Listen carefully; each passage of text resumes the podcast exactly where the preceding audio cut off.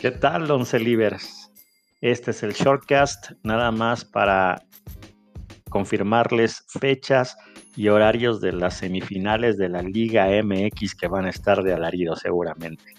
Bueno, el primer partido es el día de mañana, 19 de mayo, 8.30 de la noche en el estadio de los Tuzos, en el estadio Hidalgo.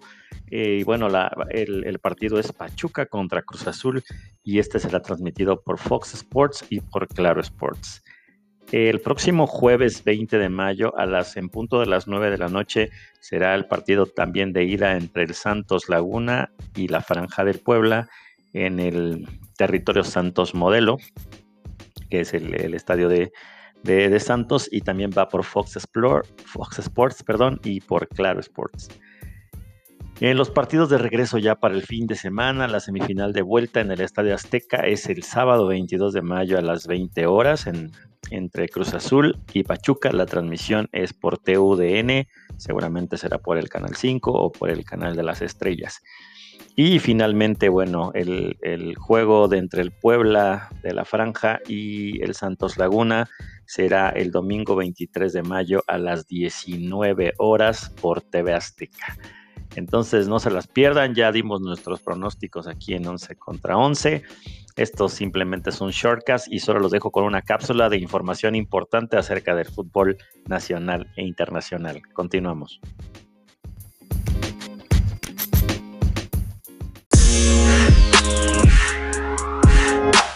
En otro importante evento que está a punto de, suceder es que ya está lista la gran final de la Liga MX femenil entre las Chivas del Guadalajara y los y bueno y las Tigresas de la Universidad Autónoma de Nuevo León contra las contra las Tigresas. Las finales van a ser en dos lunes, así que será el próximo lunes 24 de mayo a las 9 de la noche. Esto va a ser transmitido por el por Chivas TV y por Fox. Y luego hasta el siguiente lunes, una semana después, es el partido de vuelta, el segundo partido y va a ser, bueno, obviamente en el estadio universitario. Esto también es a las 19 horas y la transmisión va a ser por TUDN. Así que hay que estar muy pendientes de estos dos grandes partidos. Recuerden que siempre le meten mucha garra, mucha pasión y no se andan con tantos juegos las niñas en el deporte. Así que a disfrutar de la gran final entre Chivas y Tigres femenil. Continuamos.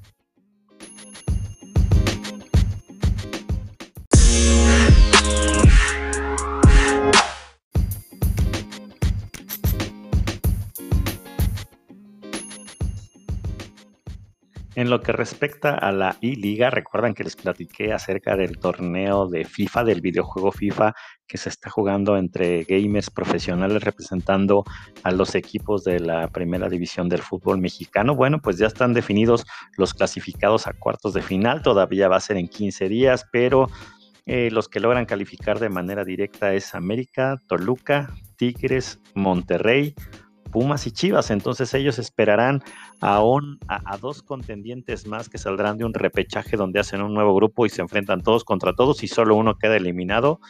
Y bueno, esto será entre el Atlas, el Tijuana y el Atlético de San Luis. Así que bueno, vamos a esperar que estén disponibles las, fechas y los horarios, tanto del repechaje como los, como los cuartos de final. Eh, déjenme decirles que la información eh, oficial de la I-Liga y demás, de verdad es que es muy escueta, creo que le han dado pues poca seriedad eh, eh, la Liga MX a, esta página porque de verdad está, está muy mal, no, no, está actualizada, no se encuentra información de manera fácil, sí, sí creo que no se le ha dado digamos que la seriedad probablemente porque pues están enfocados en la en el cierre de la Liga MX, pero bueno, les estaremos informando lo mejor posible.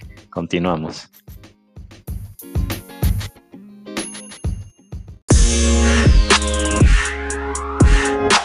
Y bueno, amigos de 11 contra 11, pues hay semifinales, pero no hay boletos. Eh, de verdad nos hemos puesto a investigar acerca de cómo se han administrado la venta de boletaje en los estadios correspondientes, tanto en el Hidalgo, en el Azteca, en el Cuauhtémoc y obviamente en el territorio Santos Modelo. Y de verdad todos los aficionados se han quejado de, pues bueno, ahí de las malas prácticas que ahorita prevalecen y que bueno, que ya no permitieron a mucha gente, pues no conseguir eh, los boletos. Eh, les platico un poco, hay, un sitio especializado en, venta de eventos tanto deportivos como artísticos que se llama Stop Hub. Y bueno, y nada más, ahí les van, ahí les van algunos datos. Por ejemplo, en el, eh, los boletos para el Pachuca contra Cruz Azul, que es mañana, el general, que bueno, ronda unos 300 pesos y demás. Bueno, el más barato cuesta 1200 y el más caro en este mismo portal en general lo están vendiendo en 9500. De verdad, 11 libres este es tan grande la, la pasión, porque creo que sí están de manera, pues, eh, pues creo que ya está, el precio es, es ofensivo. Eh, para, contra el costo de contra el costo original pero bueno al menos en esta página y bueno yo se las puedo recomendar he comprado algunos boletos para algunos eventos no, no con no, con esta diferencia de, precio ni, ni el aumento en el porcentaje pero es seguro porque ustedes pueden comprar los boletos y hasta que no ingresen al evento no le pagan al que se los vendió. Entonces el que se los vendió se los puede enviar por correo y demás, obviamente horas del evento, ya sea electrónico o físico y no se le paga. Entonces de alguna manera pues es seguro y también Stop Hopge pues garantiza de alguna manera o revisa que los boletos pues, eh, pues sean originales. Así que mucho cuidado con la reventa. En otro caso, bueno, les voy a platicar en el estadio Cuauhtémoc para el para, los, eh, para el partido del domingo por la tarde en la rampa poniente que es, eh, digamos que en la parte alta, este, esta nueva que construyeron en el estadio Cuauhtémoc, que le cuestan alrededor de 350, bueno, el más barato cuesta 1133. Y bueno, ya en palcos ni se diga, o en plateas 8960. Y en un palco un lugar puede llegar a costar hasta 12.320 pesos. ¿Qué tal?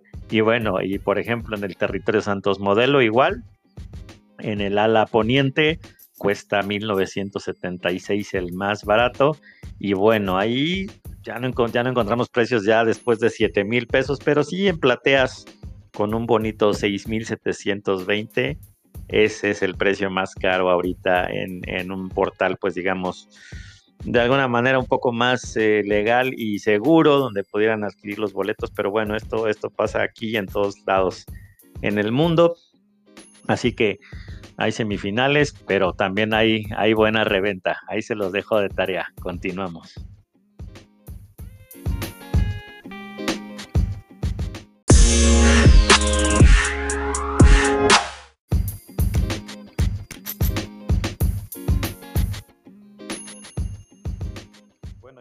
También importantes para los 11 libres allá de del Cerro de la Silla y de Monterrey a todos los 11 libres regiomontanos, pues déjenme decirles que el próximo jueves será presentado ya de manera oficial el Piojo Herrera para dirigir a los Tigres, que bueno, creo que tiene un, gran trabajo.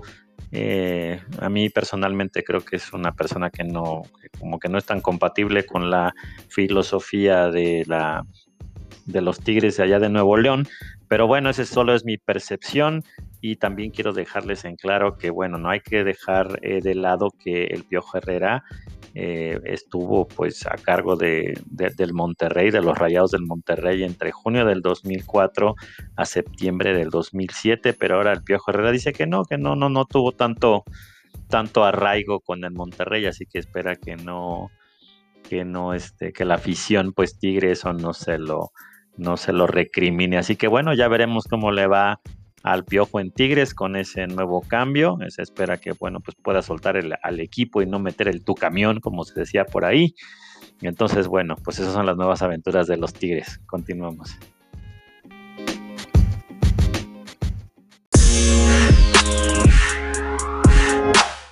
Y para cerrar el shortcast, bueno, les voy a platicar una noticia increíble, inverosímil. Nunca había visto esto, porque bueno, porque obviamente nunca había pasado, pero el River Plate va a jugar su próximo partido contra el Santa Fe en la, en la Copa Libertadores de América solo con 10 jugadores y sin portero. Desafortunadamente al equipo de River Plate, pues bueno, tiene un, brote muy grande de coronavirus en su plantel, el cual pues ha dejado a, más de 25 jugadores aislados e imposibilitados para poder jugar, entre los que están, bueno, pues nada más y nada menos que esos cuatro arqueros. Entonces, ante esta situación pues atípica totalmente, el River Plate pues solicitó a la Conmebol pues poder registrar al menos un par de jugadores más, eh, pues incluyendo los porteros de ser posible, pues para poder jugar contra el, eh, contra el equipo de Santa Fe de Colombia y poder estar pues completos a lo que la Confederación, pues a la, la famosa Conmebol, pues se negó y así será que el River Plate va a jugar ese próximo partido con 10 jugadores y uno de ellos va a tener que ser un portero. Así que estaremos pendientes de eso. Bonito martes 11 libres. Estén pendientes de los nuevos episodios. Próximamente hay más bios y toda la información solo aquí en 11 contra 11. Saludos, cuídense mucho.